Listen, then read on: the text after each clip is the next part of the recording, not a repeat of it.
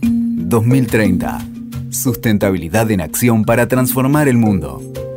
Con Lucas Utrera.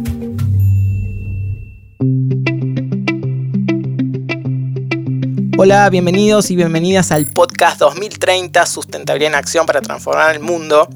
Hoy toco un tema crucial, no importa tu edad, tu pensamiento, tu ideología, tu religión, el sexo es una dimensión esencial en nuestras vidas y hay mucho para decir desde la sustentabilidad, tendencias, oportunidades y sobre todo cómo la forma en que vivimos en sociedad genera problemas que vulneran derechos sexuales de muchas personas y quizás en realidad también me atrevo a decir condicionan la vida sexual de muchas otras más. Así que para hablar de todo esto, quiero hacerlo con alguien especialista en estos temas, comprometida con estos temas, Carolina Meloni, sexóloga con perspectivas de derechos. Carolina, un placer tenerte en el podcast. Hola, ¿cómo estás? Bueno, un placer la invitación, agradezco y es un gusto estar acá. Bueno, buenísimo. La idea, bueno, es conversar de distintas dimensiones de estos temas. Dije recién el sexo es una dimensión esencial en nuestras vidas, también es una industria, vemos cómo viene creciendo estaba viendo cifras, la industria de lo que sería sex shops, tiendas de bienestar sexual, como queramos denominarlas, a nivel global, más de 30 mil millones de dólares de, negocio. O sea, realmente hay el tema da en perspectiva de negocio. Y te quería preguntar, desde una perspectiva de negocio y de mm, más, más ambiental, ¿hay tendencias acá en Argentina o en la región, en el mundo, en materia de poder pensar una vida sexual más sustentable en términos ambientales? ¿Qué nos puedes contar al respecto? Tendencia hay porque, bueno, hay como una creciente conciencia, que no sé si alcanza, pero hay una creciente conciencia de cuestiones que tienen que ver con el cuidado del ambiente y de nuestra propia salud también, ¿no? Eh, hay tendencia. Esto no significa que sea eh, redituable para muchas empresas, ni que sea tampoco tan simple acceder a ciertos recursos, ¿no? Eh, no solo porque los, esas herramientas son escasas muchas veces, o tienen poca prensa, sino también porque por, hay como un velo por delante y por detrás también que nos dice que hay ciertas cuestiones que eh, no están buenas que se reutilicen, que se reciclen, eh, que se busquen eh, materiales y, herramientas, por ejemplo, no plásticas, ¿no? como en, términos de material, ¿no?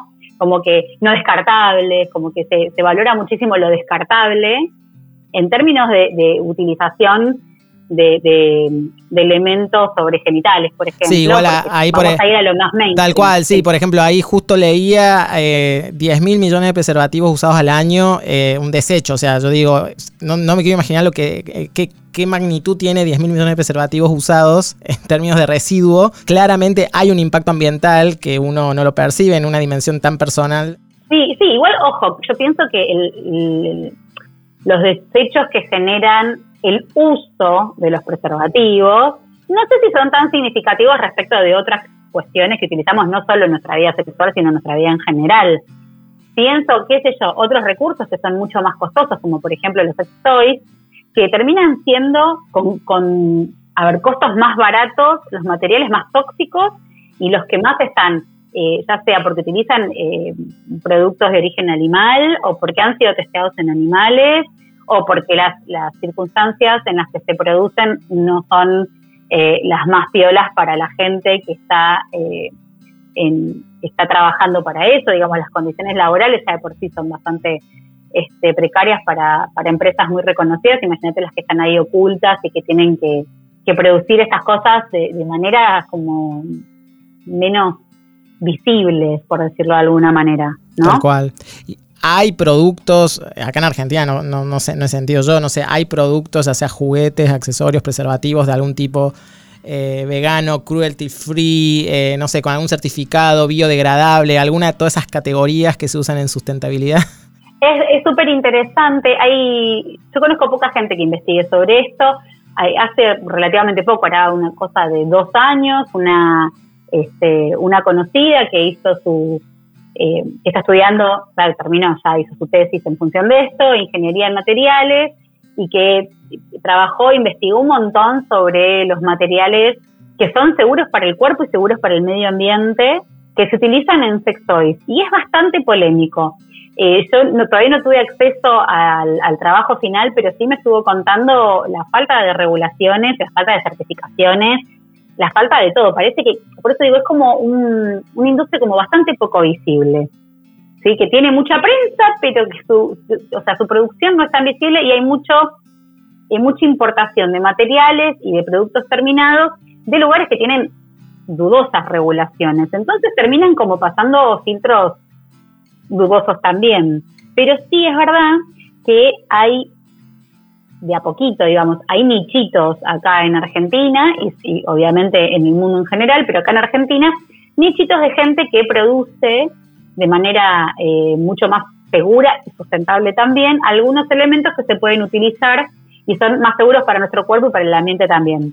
Por ejemplo, eh, dildos de cerámica, dildos de piedra, eh, pulido de madera para hacer algún tipo de producto con, madera que se reutiliza y se pule de tal forma que consigue menos porosidad.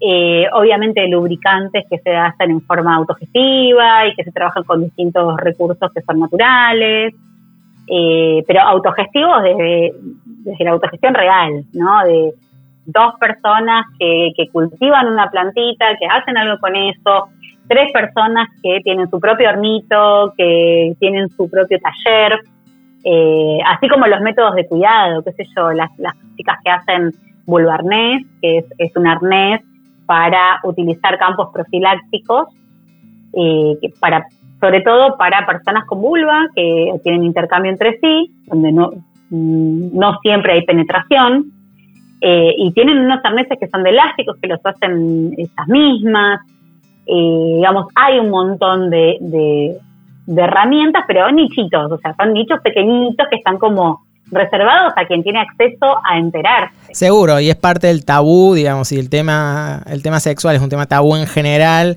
Yo creo que todavía, pese a que van creciendo los sex shops, las tiendas de bienestar sexual, eh, creo que sigue siendo casi una experiencia furtiva en general para la mayoría de las personas acercarse. No sé si, supongo que va, va habiendo más gente que se acerca con más naturalidad, pero todavía es como un, una especie de rito de iniciación casi para muchas personas pensar la posibilidad de ir a un sex shop. Sí, y aparte la prensa que tienen estos elementos en los medios de comunicación más masivos, eh, la prensa que reciben son los, eh, los elementos más mainstream, ¿no? Como este juguete, eh, este lubricante, siempre las mismas marcas, que o casualidad son marcas de producción masiva, de producción con ciertas regulaciones confusas, ¿no? Como eh, con, una producción realmente en serie, eh, donde se abaratan los costos y se aumentan los valores. Hay, hay cuestiones que son, son complejas, entonces por detrás queda toda esta gente que hace esos, estos laburitos que, que son súper artesanales y que tienen un costo quizás alto y un valor alto también, pero también una durabilidad casi eterna. Eh, digamos, eh, con, mucho, con mucha seguridad en la producción y en el uso. Cada vez más hay, eh, empieza a haber espacios de visibilidad, sitios web, guías de proveedores sustentables donde abarcan desde, no sé, vajilla sustentable para eventos. Estaría bueno pensar la sección de, accesorios, juguetes o, o cual sea la categoría que se sume a que se conozcan estos pequeños emprendedores de triple impacto. Pensar sumar a estos emprendedores que vienen trabajando de una manera más pequeña, más artesanal, más autogestiva, más allá de la perspectiva de crecimiento que tengan, pero que sean conocidos, sin duda hace, y creo que tiene que ver con esto, seguimos viendo lo, a, lo sexual como algo tabú que es de la vida privada, pero que por ser la vida privada no merece ni siquiera ser nombrado prácticamente fuera del ámbito de la persona. Así que creo que ahí hay, hay un campo grande para trabajar. Para trabajar y, y para trabajar con, con, repito, con los medios de comunicación también, porque vos pensás que ya de por sí hablar de sexualidad genera cierta aversión en algunas poblaciones.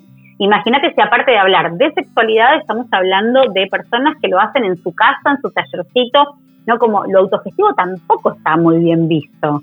¿no? Como esta es una empresa de renombre, ¿no? Que, que andás a ver a lo que le llamamos renombre. Entonces, en esta empresa confío, ¿no? Confío. Confío es eh, confianza en términos de ceguera, ¿no? Como confío este, como si fuese una cuestión de fe. Y en esta gente que se, se, mata la cabeza pensando qué recursos usar, cómo utilizarlos, qué garantías dar, eh, no se confía porque son dos personas en, su tallercito, no sé si se sí, entiende. Sí, sí, totalmente. Hay una cuestión política ahí. Sí, igual hay todo un nicho de, emprendedores este, de triple impacto, de hecho, no sé, está la bioferia acá en, en varias ciudades de América Latina.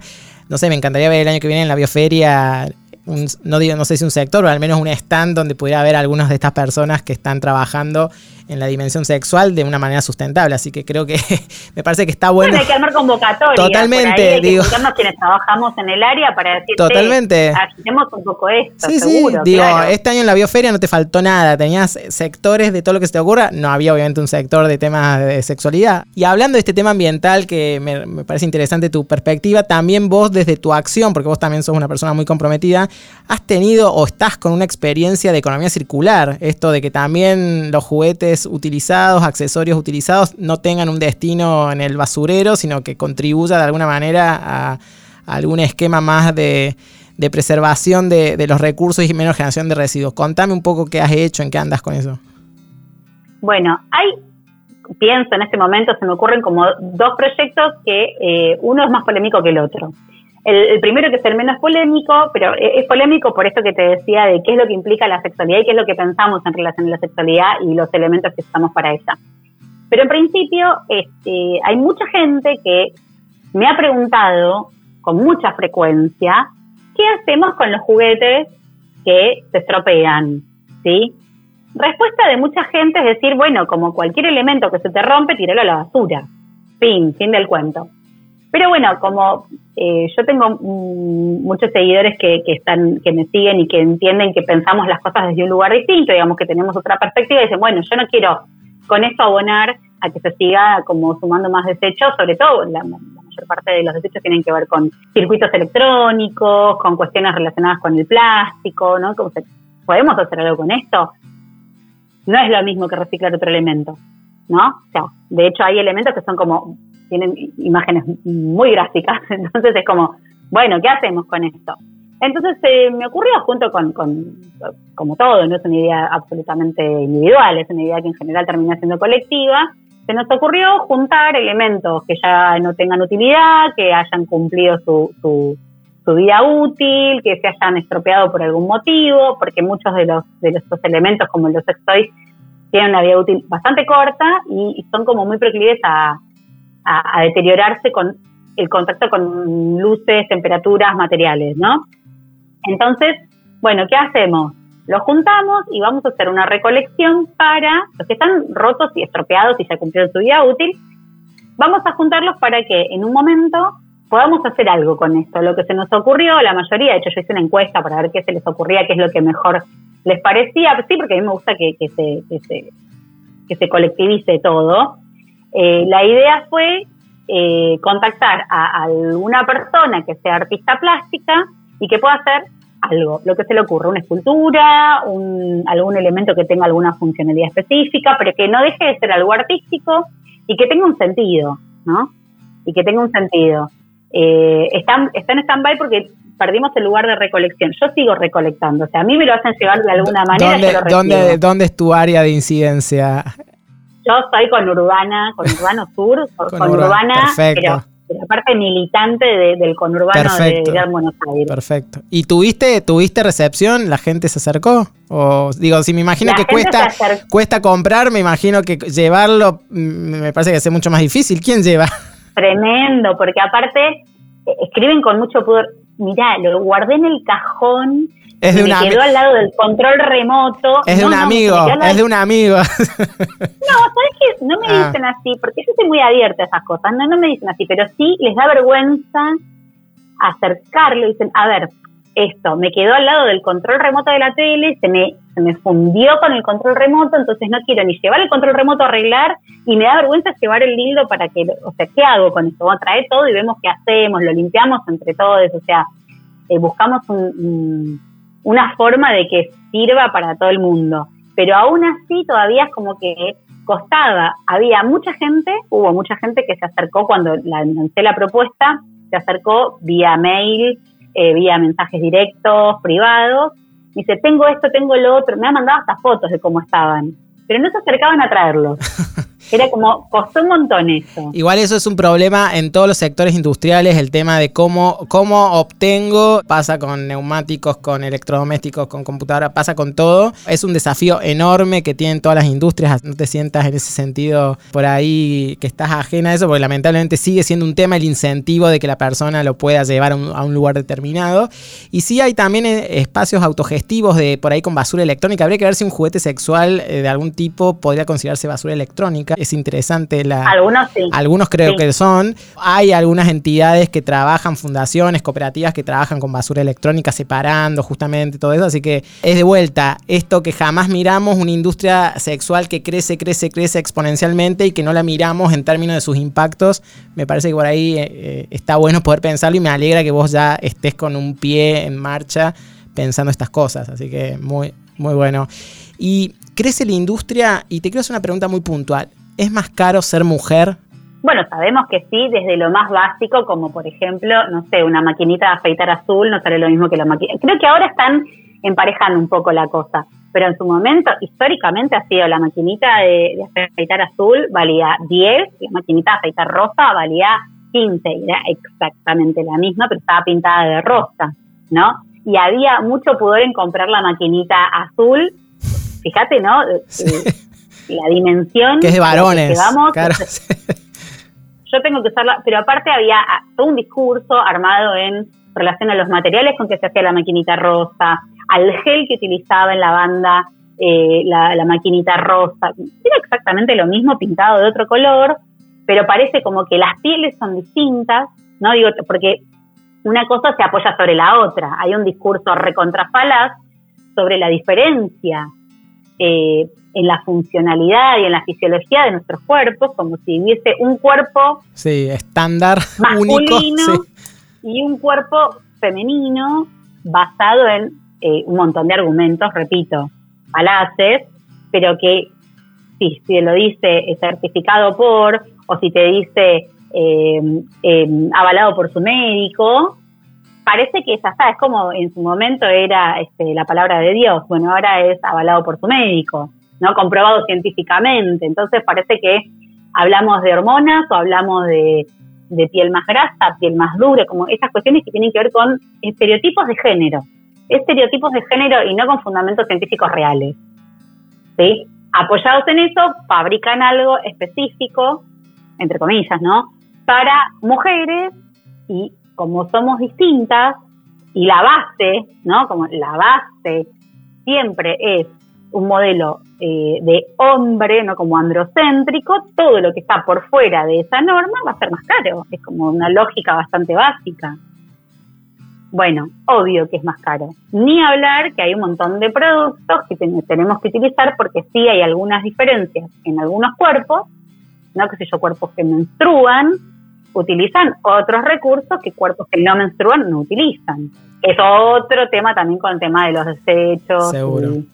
Sigue siendo, pero bueno, sigue siendo esa todavía un desafío y un poco eh, metiéndonos en estas cuestiones más de, pendientes, deudas, derechos. ¿Qué, ¿Qué, avances, dos o tres avances estás viendo como avances muy fuertes en materia de, suprimir estas vulneraciones de derechos sexuales de personas? Eh, ¿Cuáles serían por ahí avances destacados, dos o tres avances así como muy claves? Y sobre todo me interesa dos o tres pendientes que digas, esto realmente me inquieta. Yo creo que eh, es, eh, el avance tiene su contracara que me inquieta, mm, ¿no? o sea, creo que una cosa va para el mismo lugar que la otra. O sea, digo, la, misma cuestión tiene como sus dos caras. Me parece que ah, está apareciendo con mucha fuerza la visibilización de, eh, pienso en términos como de, colectivos vulnerados, la, la aparición de la visibilización fuerte de ciertos colectivos históricamente vulnerados sobre todo los que tienen que ver con identidades sexuales, ¿sí? Y no todos, sobre todo los que tienen que ver con identidades sexuales. Obviamente sigue faltando la, visibilización de, colectivos, qué sé yo, intersex, discas, negros, bordes, o sea, aparecen, pero aparecen un poquito más solapados que, qué sé yo, de todo lo que tiene que ver con el colectivo LGBT más, eh, con este el colectivo trans está teniendo mucha fuerza, me parece que eso está buenísimo y eso no significa que sea regio, estupendo y maravilloso. simplemente es que está teniendo más visibilización y eso permite que se consideren algunos aspectos eh, necesarios para que la vida sea un poquitito más lleva, un poquitito más llevadera, que su expectativa de vida sea un poquitito más larga eh, y que, por ejemplo, accedan a derechos básicos como la alimentación, el trabajo, la salud y tal. Pero como todo, porque este sistema funciona con, de maneras este, maquiavélicas, en la medida que aparece la visibilización y aparece la representatividad, también aparece la asimilación, digamos, nuestro sistema se queda ¿no? con, ciertas luchas, con ciertas militancias, y, vendiéndonos el acceso a derechos se termina apropiando y termina comercializando algo de toda esta lucha que ha sido histórica y de décadas y de, añares, ¿no? Entonces terminamos encontrándonos con empresas eh, multimillonarias que ponen la banderita del Pride. ¿no? ahora en junio. Sí, sí, eh, y en otros momentos y que aparecen sus eslogan y sus banderas en, en las marchas del orgullo y después no contratan una persona trans, no te contratan una persona gorda, no contratan una persona negra, marrón, originaria, disca, eh, siguen violentando eh, discursos no monogámicos, eh, discursos neurodivergentes, ¿no? apoyándose en el modelo de la productividad. Bueno, no me funciona porque no produce en la medida, tiempo y forma que yo necesito. Entonces digo, es esa contracara. Te pongo la bandera, te pongo en la publicidad una gorda negra vista, pero después no, la contrato. Sí, eso totalmente. Como que el tema está en agenda, lo cual es bueno, pero sin lugar a dudas que eh, falta mucho en términos de acción concreta y que realmente eso eso significa realmente la, inclusión, la, la, oportunidad para todas las personas y que no sea solamente eslogan. Lo bueno es que al menos entre en agenda, pero bueno, sí falta, sin lugar a dudas. ¿Alguno? Sí, creo que es la trampa, es la trampa circular, es como que bueno, por lo menos hay cierta representatividad y, y eso hace que como más gente tenga acceso a ver y a entender que en su propio seno familiar, por ejemplo, en su propio barrio, en su propia comunidad, va a encontrarse con identidades por fuera de la norma, eso está bueno. Ahora, la, la, apropiación de, de, las luchas, la asimilación para sus propios beneficios y el extractivismo, entre otros epistemológicos que hacen ciertas eh, estructuras comerciales, sobre todo, y políticas de, de colectivos históricamente vulnerados, va a estar todo tiempo en circulación. O sea, es algo que no, no creo que vaya a desaparecer. Pero bueno, es, es esa pugna permanente que tiene que ver con, vivir en sociedad. Totalmente. Y en relación a, por ahí, y esto también tiene que ver con el rol de las empresas, eh, muchas veces o en gran parte, ¿cómo, cómo se relaciona em, desde, desde, el consumo no solo de ideales de belleza hegemónicos, sino también de una vida sexual inalcanzable para la mayoría, la mayoría de las personas? No sé cómo ves eso vos en tu día a día, desde, no sé, tu comunidad, tus eh, tus pacientes o lo que vos vas viendo, esto de como que de alguna manera seguimos viendo, pese a esta apertura de discurso, ciertos cánones, como decías recién, de cierta belleza hegemónica y hasta de de una vida sexual eh, de cierta forma que hace que casi que sea inalcanzable para todo el mundo. O sea, en concreto tenés que estar todo el día teniendo sexo, siendo eh, una máquina que no para, todo. Y, aparte tener sexo de una manera en particular, porque no es que porque de última, si fuese, tenés sexo, tenés mucho sexo, de última estamos hablando de cuestiones que tienen que ver con lo cuantitativo, ¿no? Como, bueno, tendremos que conversar sobre esto.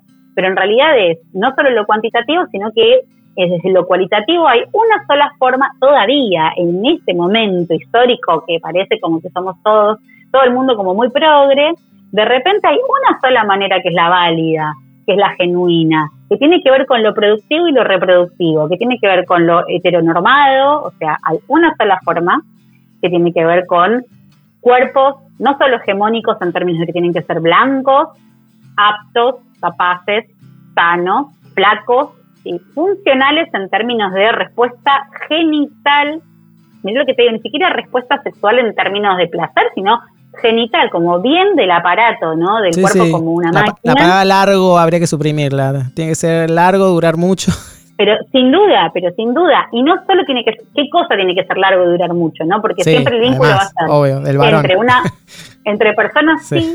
sí, que van a tener un pene y una vagina. No estamos hablando acá de clítoris siquiera, por ejemplo, como, como un, elemento eh, de nuestro cuerpo que realmente tiene un sentido más, si querés, de corte genital placentero, sino vagina como, como receptáculo del pene, que tiene que ver también con la previa al, acceso al útero para la fecundación de ese óvulo. O sea, por eso digo, desde lo productivo y lo reproductivo, ¿no? Eh, con lo cual va a tener que cumplir ciertas pautas también. Esos genitales, o sea, cómo tiene que ser esa vagina, cómo tiene que ser ese pene, cuánto tiene que eh, durar tal o cual práctica. No vamos a hablar de cualquier práctica, vamos a hablar siempre en términos de penetración, todo tiene que ver con el coito.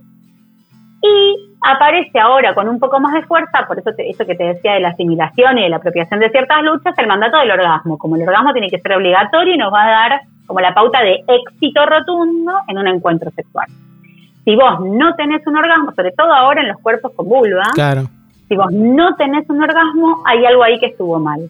Entonces vamos a aplicar dos reglas. La primera es que tu cuerpo anda mal, para variar un poco, ¿no? O sea, tu cuerpo no funciona. Y por otro lado, ahora nos vamos a oponer al otro sexo como sexo opuesto, que va a ser siempre el varón cis, y nos vamos a enojar con ese varón cis que es incapaz de brindarte algo que tiene que ver con una respuesta fisiológica autónoma, ¿no? entonces, se empiezan a armar unos bollos ahí, eh, un, nivel de sufrimiento, un nivel de demanda, un nivel de ansiedad y en consecuencia un nivel de, de todo esto lo que genera es mayor eh, mayor, entre comillas, disfunción. De hecho, me gusta, leí algo tuyo, que vos sos como crítica del concepto de disfunciones sexuales, ¿puede ser? Esto de que tenés un problemita, digamos, esa sería la... Porque parece que, esto mismo, ¿no? El cuerpo tiene que funcionar de una manera. ¿no?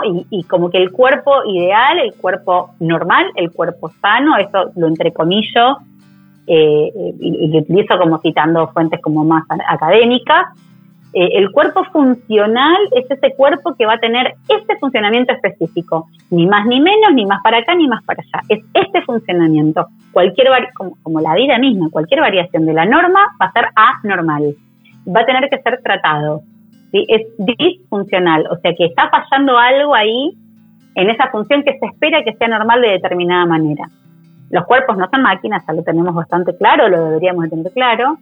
Los seres humanos tenemos muchísimas eh, variables que, que, construyen subjetividad y que construyen funcionamientos específicos, con lo cual, si nos ponemos a, revisar y damos finito, no sé quién no sería disfuncional. Por eso, sí.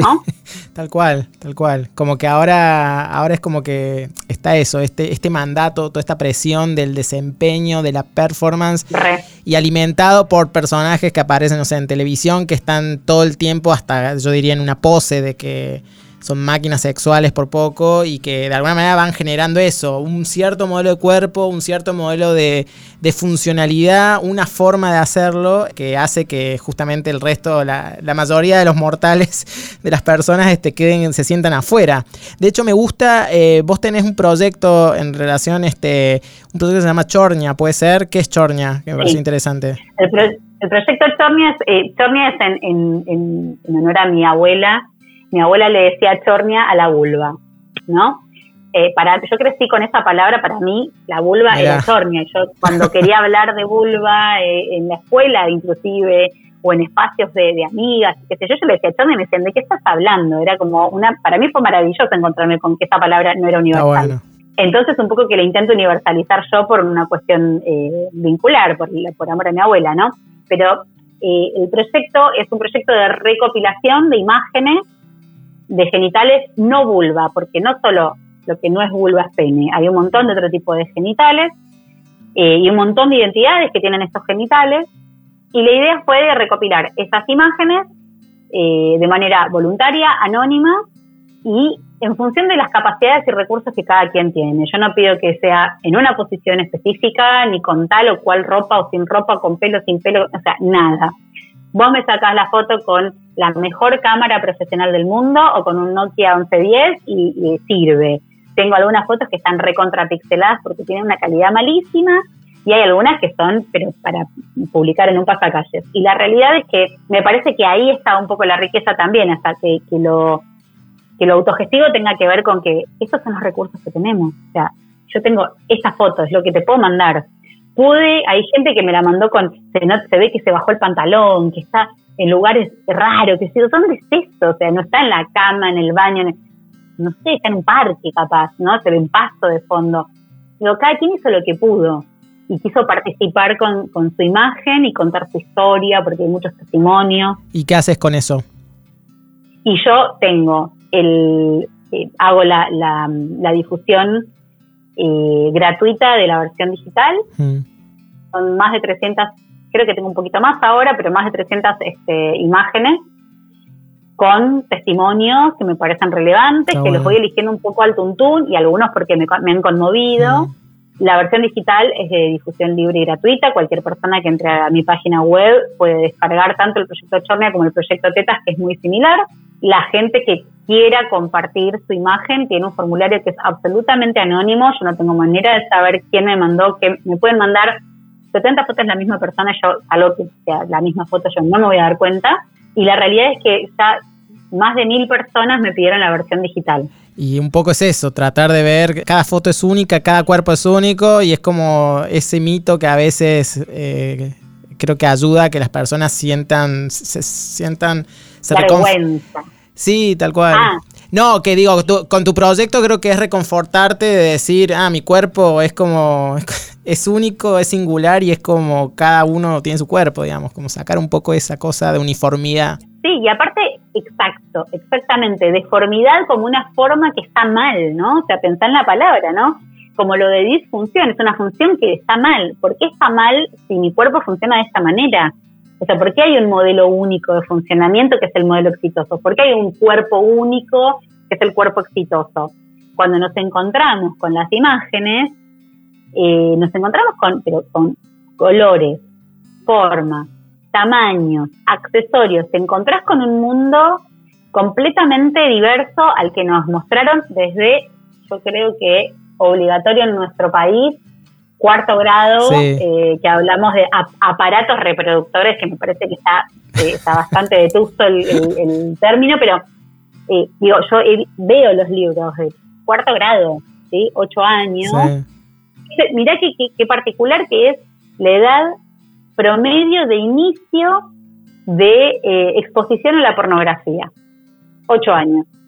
Aunque te parezca una locura, ocho años es cuando tienen sus primeras imágenes en libros de, escolares y las primeras imágenes en, lo que tiene que ver con el acceso a la pornografía. Y la imagen que ven tanto en los textos como en la web es la misma imagen. Pues, todo el mundo dice no, porque el porno muestra imágenes. A ver, agarró un libro de biología o un libro de ciencias naturales de cuarto grado y fíjate cuál es la imagen que te muestran de los genitales. Inclusive, fíjate cuál es la imagen que te muestran de los cuerpos. Son todas personas blancas, son todas personas flacas, son todas personas con dos piernas, dos brazos, dos ojos. Nadie tiene un problema, entre comillas, eh, de su, de su funcionalidad, de su aptitud física o de sus capacidades. Y los genitales son muy particulares, son los genitales que vemos en el porno que están intervenidos quirúrgicamente. Lo cual me parece que es tan peligroso una cosa como la otra, ¿no? entiendo. Y hablando de educación, ahora después vuelvo con otras cosas, pero me, me dejas el pie porque es como que eh, bueno, hablaste, aprendemos, aprendemos en algún momento del primario alguna charlita sobre lo genital, bueno, o, el libro este de cómo estamos, me acuerdo cuando era chico. Eh, no, eh, ¿qué me está pasando? ¿De dónde venimos y qué me está, pasando? Pero digo, ¿cómo se transita hoy o cómo recomendarías vos transitar en los distintos ámbitos y etapas de la vida la educación sexual? Porque es como que tuviste el, no sé, leíste el ¿qué me está pasando a los 11 años? y después tu vida te pasan muchas cosas más y te pasan momentos, no sé, momentos no solamente por la edad, momentos por eh, una enfermedad, momentos por, por, no sé, tener la menopausia, momentos por tener una enfermedad que te permite, te imposibilita algo. ¿Dónde aprendemos esas cosas? Eh, ahí hacemos un popurrí bastante nefasto. En principio esto, cuando hablamos de educación sexual parece que se remite a un momento de la vida que tiene que ver con pubertad, adolescencia y dentro de la escuela. Que ahora está la ESI como un poco más amplio dentro de todo. Bueno, eh, eh, se puede pensar, se, puede revisar, la ley es, para la época hermosa, eh, la aplicación bastante pobre, porque ya sabemos que tuvo como sus detractores, pero creo que es como que se reduce al espacio académico, ¿no? Como si parece que solamente estos espacios de educación formal son los que tienen que brindar esa información y la información circula en todos lados. O sea, toda educación es sexual de alguna manera, ¿no? Cuando pensamos en, bueno, sí, a los 11 años leí, bueno, ¿qué me está pasando? Perdón, yo no quiero hacerte sentir mal, pero ya no se lee tanto. No, me, imagino, no, no, no, me imagino, yo tengo acabo de cumplir 43 años, obviamente, eh, sé que es nuestra intuyo, intuyo que ya no se usa, que quedó obsoleto, porque creo que ya... Nos rompe el corazón, igual está bien, igual está bien que no se use. Eh, me parece que es re interesante como material de análisis, igual, es re interesante, pero bueno, no, no. Cumplió, cumplió su época. hace mucho, mucho. Ya lo tenés que haber cumplido antes de salir publicado, pero bueno, eh, yo creo que hay algo que tiene que ver con, eh, con cómo nos revisamos. Por ejemplo, siendo gente adulta, bajando cierta información a las infancias. Y cuando hablo de infancias, hablo de infancia, desde que existe un ser humano en ese mundo, ¿no?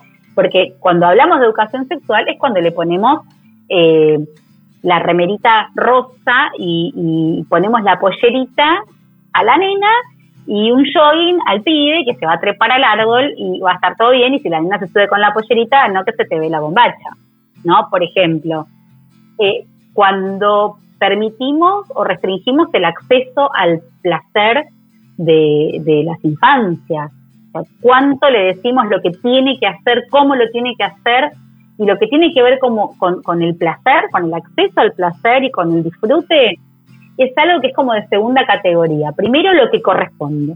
Que lo que corresponde puede tener que ver, por ejemplo, con la salud, mira lo que te estoy diciendo. Y después lo que tiene que ver con el disfrute.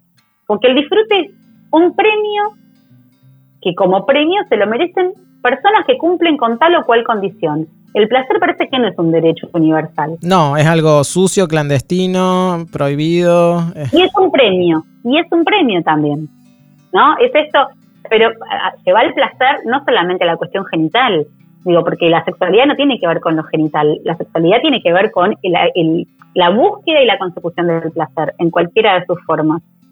Eh, pensá en, eh, por ejemplo, cuando no sé, un caramelo o un chupetín, si comes la comida que no te gusta, en lugar de decir, hagamos que sea rica la comida que comen los pibes. No, es esta comida que no te gusta, si la comes toda te vas a comer el caramelo, el alfajor, ¿no? Después podemos pensar qué implica esto, porque los contenidos nutricionales, cómo armamos eso, que me parece que también es un tema complicado, pero siempre esto que hace mal es lo placentero, ¿no? O sea, eh, qué sé yo, el, azúcar en grandes cantidades, qué sé yo, que ¿por qué lo ponemos como premio, no? Pero está, esto es un premio. Lo que te da placer va a tener que ser entregado a cambio de algún tipo de sacrificio y no cualquiera es merecedor de esto, ¿no? Como eh, eh, llevemos como el iPhone en la villa, ¿no? Como, ah, no tiene para comer y tiene un iPhone bueno, cada quien elige con qué se place, si se place con la comida o se place con un iPhone, qué sé yo, por decirte algo. Digo, hay algo que está relacionado con, eh, con la meritocracia respecto de, lo que tiene que ver con, el placer. Llévalo a todos los planos, ¿eh? Llévalo a todos los planos. No cualquier persona puede comer algo rico, porque si sos gorda no podés comer algo rico. Si sos flaca, sí. No importa cuál es tu estado de salud. Eh, si sos fea, eh, eh, uso el, femenino hablando de personas, ¿no? Si sos una persona fea estéticamente por fuera de la hegemonía, tenés menos derecho a acceder al placer sexual que si sos una persona súper hegemónica. Entonces, si tenés sexo, si tenés placer, agradecé. Pero son discursos que se escuchan permanentemente, o sea, nos reímos, pero es bueno, ¿no? Eh, el famoso la gordita gauchita, ¿no? Como bueno, te agradezca. Y ni hablar ahora que dentro de la reivindicación de grupos este, más, eh, más excluidos, las personas con discapacidad o las personas mayores de 55 años, no sé la edad, esto de verlos como personas asexuadas, digamos, por ejemplo, personas que no son objeto ni, ni, ni, siquiera se los supone como capaces de tener una, vida sexual o, disfrutar la sexualidad en cualquier dimensión que sea o como sea.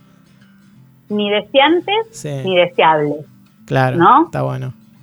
Y, cada vez menos, digamos, porque parece que el deseo es potestad de ese grupo que está dentro de la norma, que son personas eh, propietarias, blancas, cis, heterosexuales, de entre, ahora se, se, se está moviendo un poco el, el rango etario, entre 15 y 30, está arañando los 30, ¿no? Después todo lo demás viene como un poco de regalo y a medida que vamos, perdón, tienen que ser capaces, tienen que ser placas, tienen que ¿no? tener recursos económicos, un, buen trabajo, por eso hablaba de lo propietario. y, y, por fuera de eso es como que ya cada vez menos deseantes y menos deseables. ¿no? Y lo deseante se va a mirar casi patológicamente. ¿no? Y lo deseable ni te, ni te cuento, o sea, si a vos te gusta una persona con una discapacidad motora, se te va a pensar como un feticista, ¿no? O sea, que puede ser también que sea feticista, pero digamos, eh, ¿no? O si te gusta una persona eh, de más de 60, se te va a cuestionar el curso de tu deseo. Como, bueno, a ver, ¿y lo trabajaste en terapia? está pasando? Está buscando una persona, que aparte tiene más de 60, pero está buscando una persona. ¿Viste alguna vez alguna publicidad, comunicación de en un se ponga a una persona así de estos colectivos más olvidados en un rol sexualmente deseado, deseable? Hay, a ver, hay eh, producciones, pero de nuevo, están como en la marginalidad, lo cual yo festejo, festejo porque realmente sí, o sea, estar dentro de la norma es cumplir con esos cánones a los cuales yo no adhiero, con lo cual eh, yo soy militante de, estar fuera de la norma y de ser anormal, digamos, para mí eso es como un valor. Pero digamos que eh, hay producciones que están en la marginalidad, que sí muestran personas como sujetos de deseo y no objetos, ¿no? Aunque también podemos objetivarnos de alguna forma, tampoco está tan mal, pero tiene que ser un acto voluntario, ¿no? Y deliberado pero digamos, como sujetos de deseo, pero de nuevo, son producciones que quizás tengan que ver con, lo erótico, con, lo, con la pornografía, y también, bueno, obviamente, cuentas de personas que, que tienen sus espacios de militancia y de activismo, que son también movimientos súper individuales o de las organizaciones de la sociedad civil. Pero ¿no te gustaría que como parte del mainstream, no sé, apareciera una publicidad, no sé por decir, de una farmacia donde aparezca una persona de más de 60 años eh, promocionando algún, no sé, un juguete sexual, por decir algo, qué sé yo, este, romper esos cánones y que realmente, o sería más de esto de hacer como una fachada de algo que después termina siendo... Sí, a mí me, genera desconfianza. Yo soy muy desconfiada y soy muy pesimista también, ¿no? Como que es, parte de mi encanto, digamos.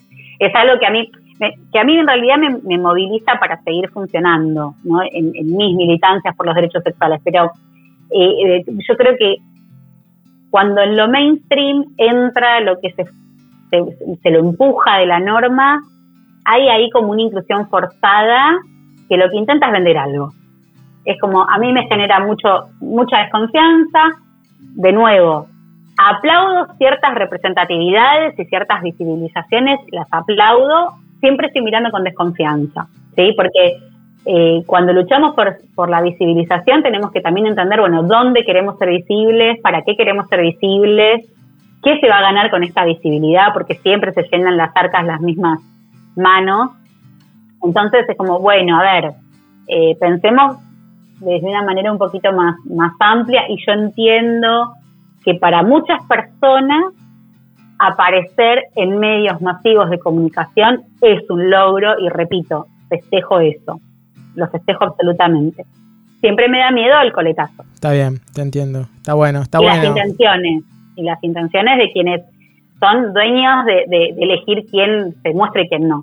Sí, eso obviamente es interesante. No sé la intención, yo por ahí a veces celebro cuando aparecen estos hechos disruptivos más allá que a veces corre el riesgo de que sea esto, una, una, algo efímero que quiso mostrar algo, pero no llegó a sacudir, a patear el tablero y sigue siendo lo mismo. Entonces como que siempre, siempre estamos todavía en eso, estamos con esos ideales de siempre, con ese tabú que es el, sexo, eh, como eso que es algo de la esfera privada, entonces no, ni siquiera se habla, no se menciona.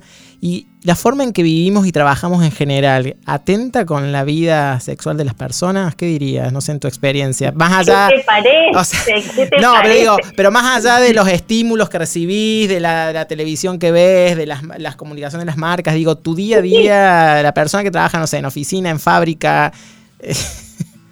Imagínate, la persona, a ver, la persona que está trabajando, no sé, en un taller, que se levanta a las 5 de la mañana, se toma dos colectivos, cuando puede tomarse los dos colectivos, eh, llega con el cuerpo cansado a las 7 de la mañana. O sea, ya a las 7 arrancó el día laburando cansada esa persona. Con toda la demanda ¿no? y la exigencia laboral para un cuerpo que está cansado, para un cuerpo que está precarizado desde el momento en que se incluye en el mundo laboral, que le pide que tenga experiencia a pibes de 17 años. Es, como, es una maravilla, es una maravilla, es increíble. Donde se le está exigiendo todo el tiempo eh, la puesta en funcionamiento del cuerpo como máquina, que claramente como no funciona, aún así las máquinas también se rompen y se agotan, ¿no? Se deterioran, pero digamos, todo el tiempo estar como en ese funcionamiento de exigencia permanente, del no llegar a fin de mes, del estar, llegar a fin de mes y llegar cómo, ¿no? Con los vínculos deteriorados, con el cuerpo agotado, con falta de ocio, con el placer perdido. Llegás a tu espacio de, descanso supuesto, querés encontrarte con el placer y te encontrás con que el cuerpo responde de una manera que vos no estabas esperando. Ni hablar que como se demanda. Sí, sí, sí. Eh, peor. peor. Se demanda nunca. Ahí eso, eso es peor todavía. Encima de todo, tenés una demanda que es ilógica, pero llegás eh, con, un agotamiento emocional, físico, psíquico, encontrarte con otra persona que está en las mismas condiciones que vos.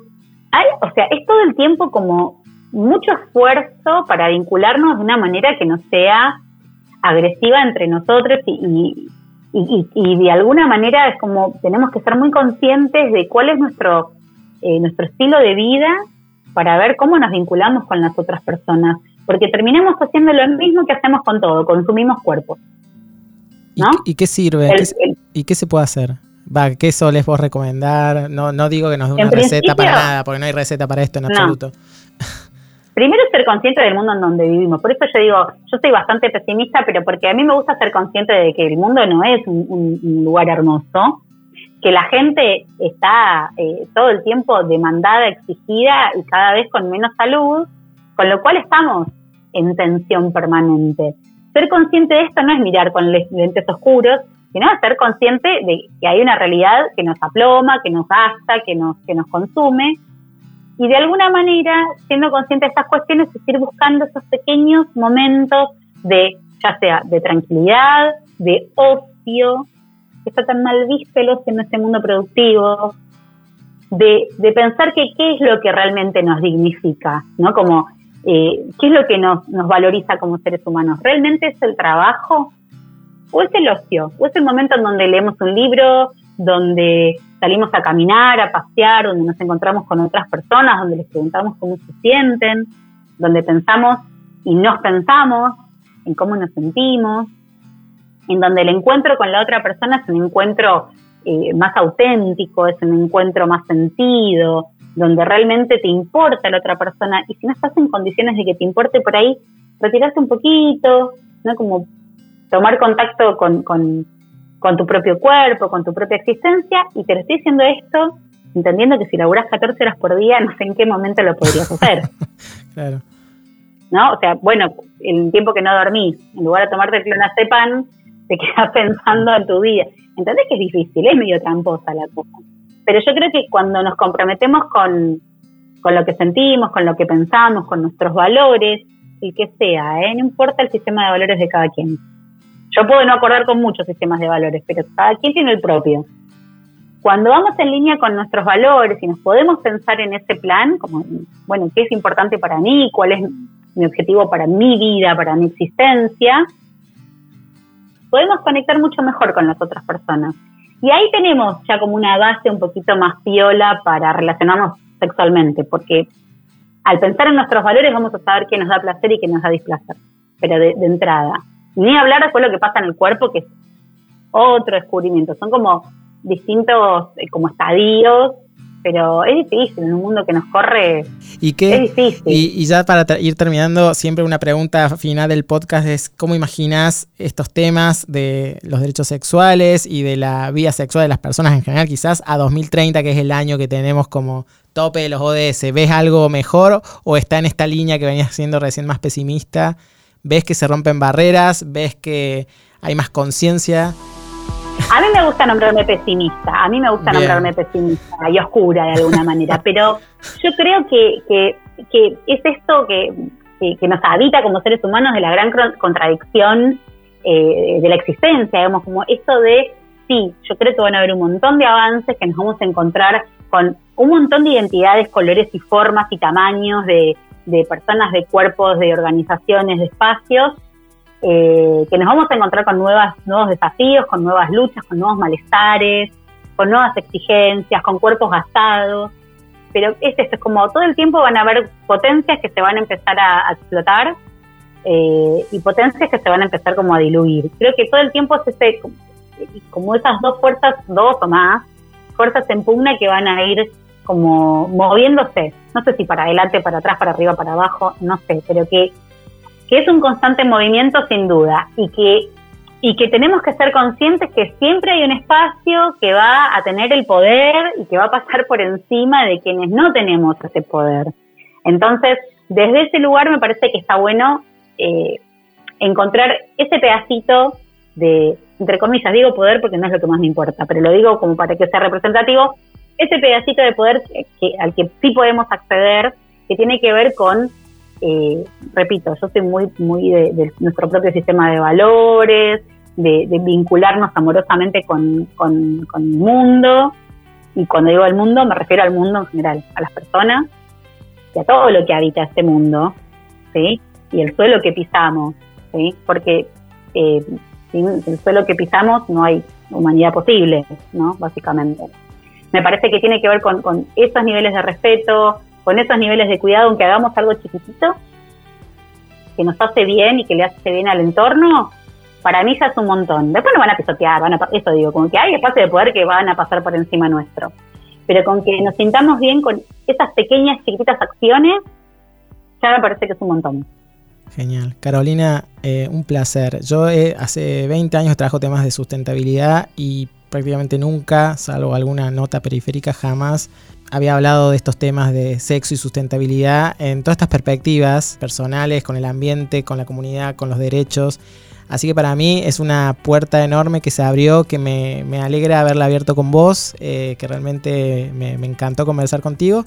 Así que bueno, ojalá que el tema siga dando para hablar y para conversar y que las cosas se visibilicen y que en definitiva eh, el sexo pueda ser más sustentable. Ese es un poco el propósito. Estoy de acuerdo con vos, para mí también es, una puerta que se va abriendo. Son puertitas muy chiquititas y para mí también es súper reciente esto. Me parece recontra interesante, recontra necesario y ya también festejo estos espacios que tienen que, que ampliarse cada vez más. Genial. Carolina, mil gracias. Bueno, gracias a vos. Escuchaste 2030, sustentabilidad en acción para transformar el mundo. WeToker, sumamos las partes.